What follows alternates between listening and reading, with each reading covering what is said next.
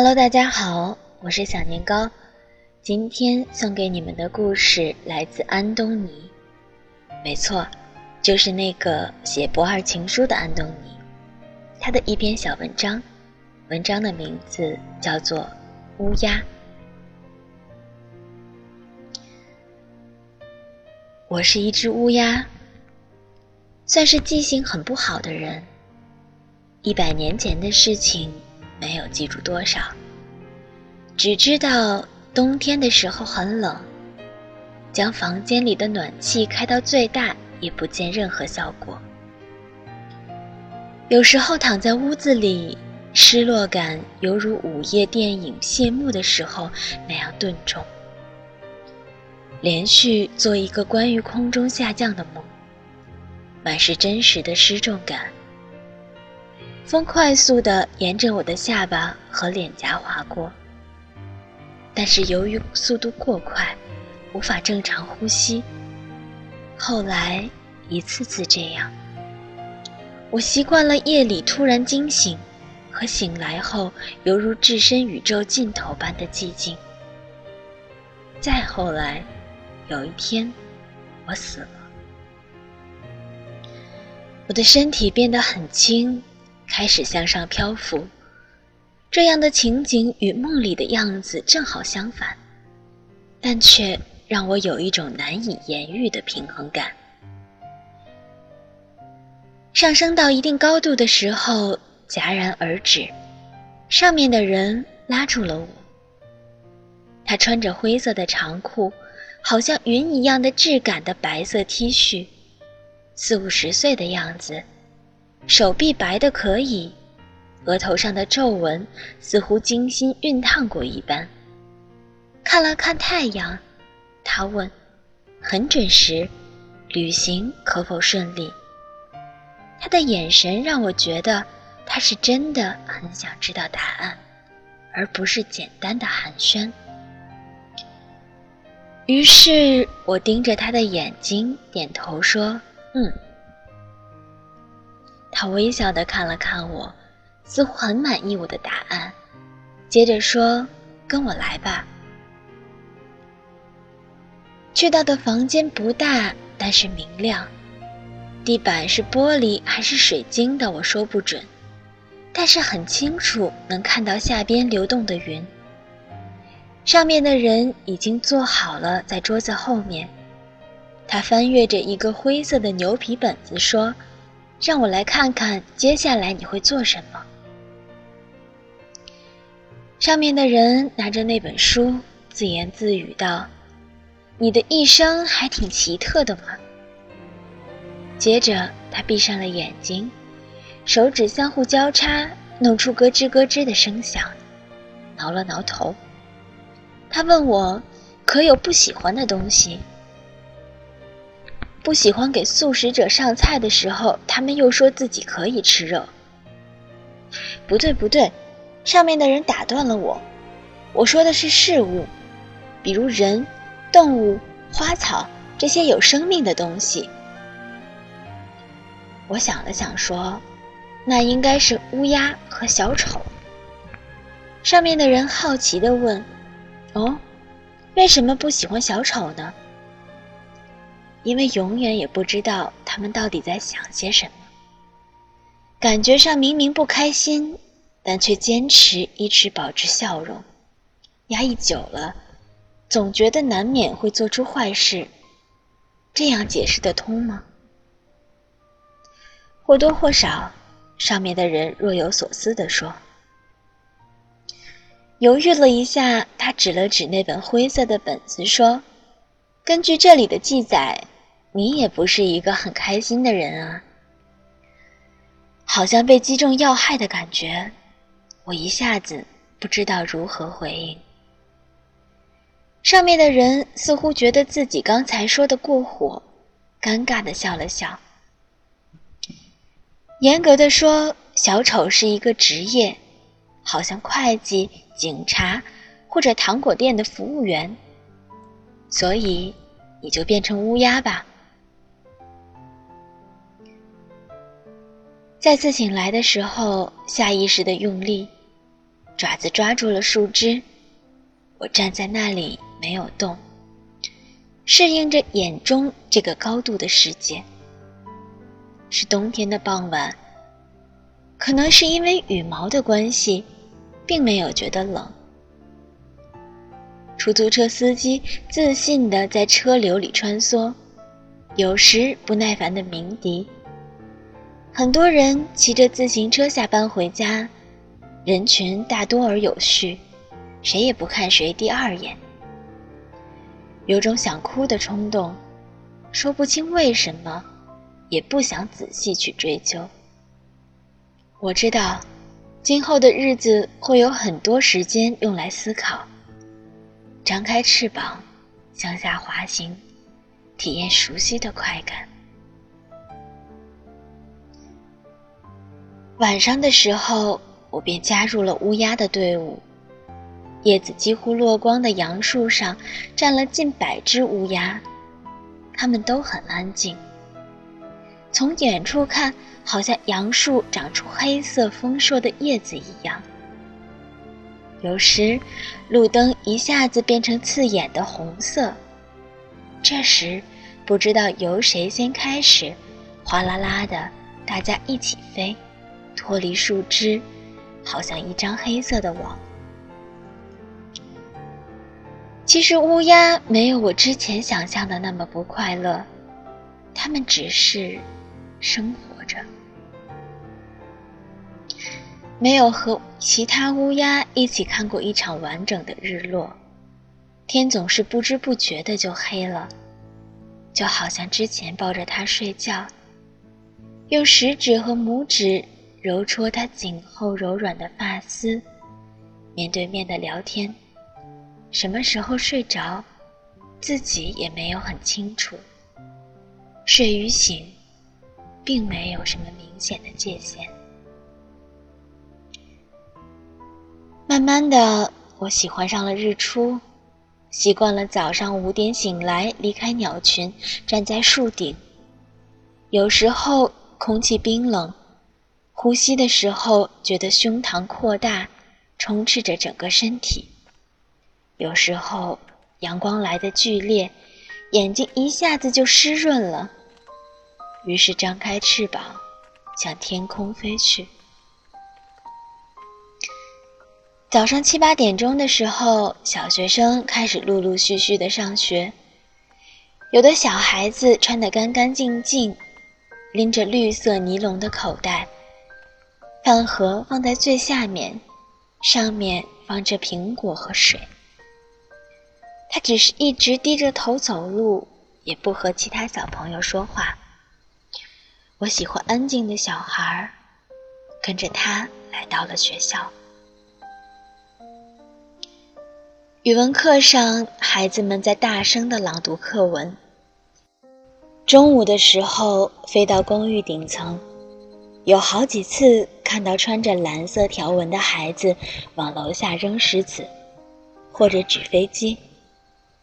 他的右边胳膊上有一大块伤疤，后来就再也没有遇见他。偶尔遇到几只从广场那边飞来的鸽子。他们话不多，又很矜持，往往吃几口便飞走了。很多的屋顶都有孩子们留下的涂鸦，大片的云朵、太阳、花和丑陋的人，也有被风雨冲洗、看不清面目的图案。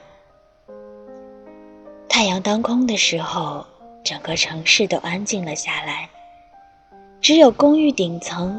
中央空调好脾气的旋转时，哒啦哒啦的声音不断的重复着。空气里流动着安全感。时间好像是被按住了的钢琴白键不动了，模模糊糊的，只有哒啦哒啦的声响。看过一场恋爱，他们彼此相爱。在合租的小屋子里拥抱、接吻、看电影，很少说话，放一些英文或者香港、台湾的歌曲。可能是播放器的关系，歌与歌的之间连接很自然。傍晚的时候，他们出去吃饭。短头发大口喝饮料的时候，会偷偷看长头发嚼东西的样子。他总是习惯把食物放到口腔的一侧，慢慢咀嚼。分手前的一个晚上，短发对着长头发背躺着，长发一动不动，短发伸手摸他的眼睛，如意料中一般被泪水湿润。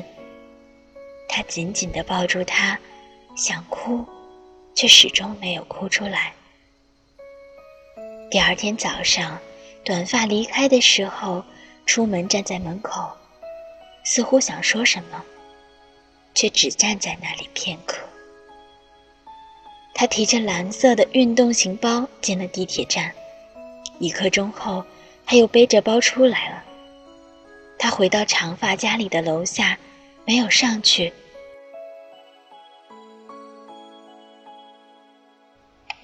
盯着他家的窗。和一起晾过运动鞋的阳台，然后低下头，哭了。巷子里有几只狗，它们浑身肌肉的样子看起来情商很低，忠厚老实，不过难以驾驭自己的情感。我很少和它们说话。有一只颜色不是很纯正的白猫。有的时候，他无声无息地走到阳台上睡觉。当我发现的时候，他早已经躺在那里，以舒服的姿势躺下了。有一次，我想离开，猫君上来，我和他对了对眼睛，只好和他问好：“你好。”我说。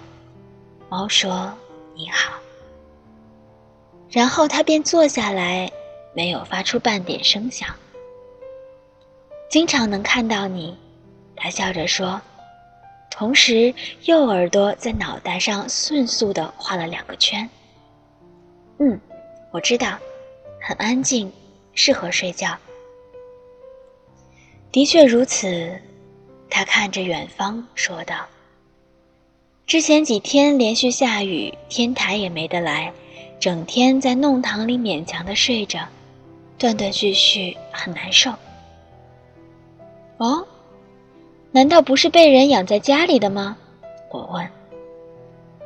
只见他把两条前腿向内蜷着，顺势将身子趴下来，左右摇晃了几下，转过来对我说：“哪里？其实就是被人养着，麻烦也很多。”哦，我看着他，困惑的表情。看着我，他说。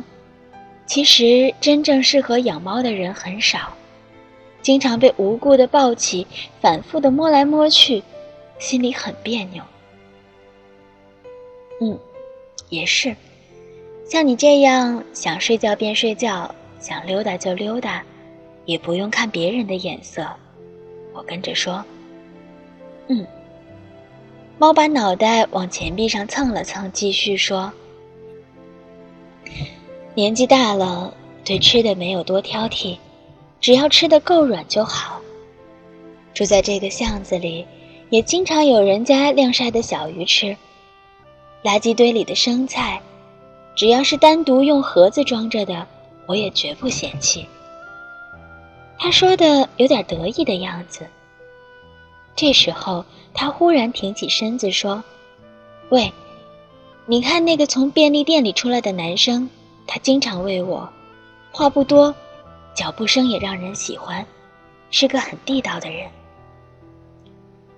朝着他指的方向望去，看到一个穿白色 T 恤的清秀男生，拿着一袋豆浆和报纸，穿着人字拖鞋往这边走来，似乎往天台这边看了看，眼神很明亮。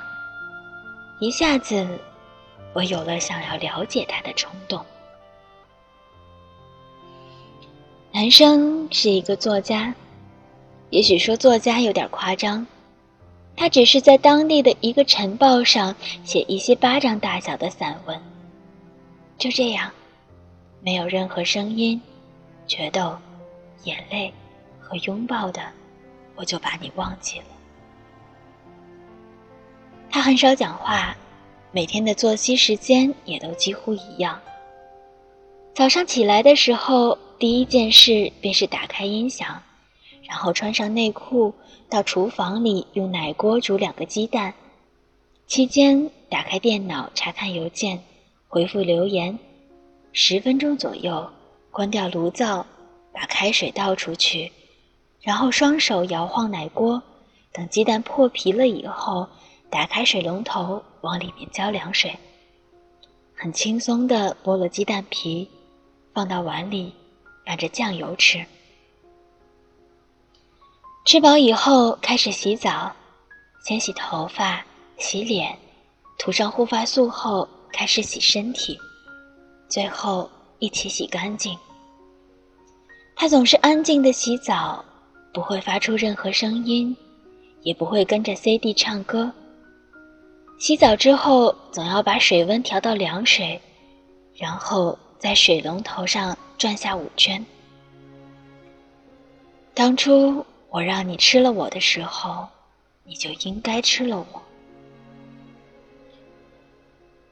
洗澡的时候下楼买当天的晨报，在楼梯口里遇到早晨锻炼回来的邻居打招呼，然后去附近的公园看报纸晒太阳。忽然。下起大雨来，把报纸放在上衣的兜里，往回走。路上有很多人快速的跑着，也有人躲在服装店或者面包店门前避雨，只有他一个人低着头，在种满梧桐的路旁走着。这样，一直到了冬天。编辑让他写一部小说。他经常拿着笔，悬在本子上，一个字也不写，或者把手指放在电脑的键盘上，却动也不动。他开始喝很多豆浆，然后拉肚子，有的时候在床上躺很久。上面的人问我最近可好，我说还是老样子。不过飞到这么高可真是不容易。上面的人看着我，很开心的笑了。他问：“有什么需要帮忙的？”犹豫了一下，我说：“我想说话。”说完之后，我看着他的眼睛。哦，怎么会有这样的想法？上面的人看起来很好奇的样子，问道。我也说不好。我最近认识了一个男生，观察他很久。有一天忽然想到，要是能和他说会儿话，会很不错。觉得有很多话要和他说，不过具体为什么，我真的说不好。上面的人点点头，然后用右手托住下巴，眼睛盯着桌子上的回形针，左手。顺着他的纹路反复的摸索着。过了一会儿，他盯着我说：“如果要说话的话，你就要舍弃乌鸦的九十九条性命。”他的眼睛忽然变得很有力量。我愿意。上面的人闭上了眼睛，然后睁眼对我说：“你已经可以说话了。”去吧，你有一天的时间。一只乌鸦蹒跚着飞到他的窗前。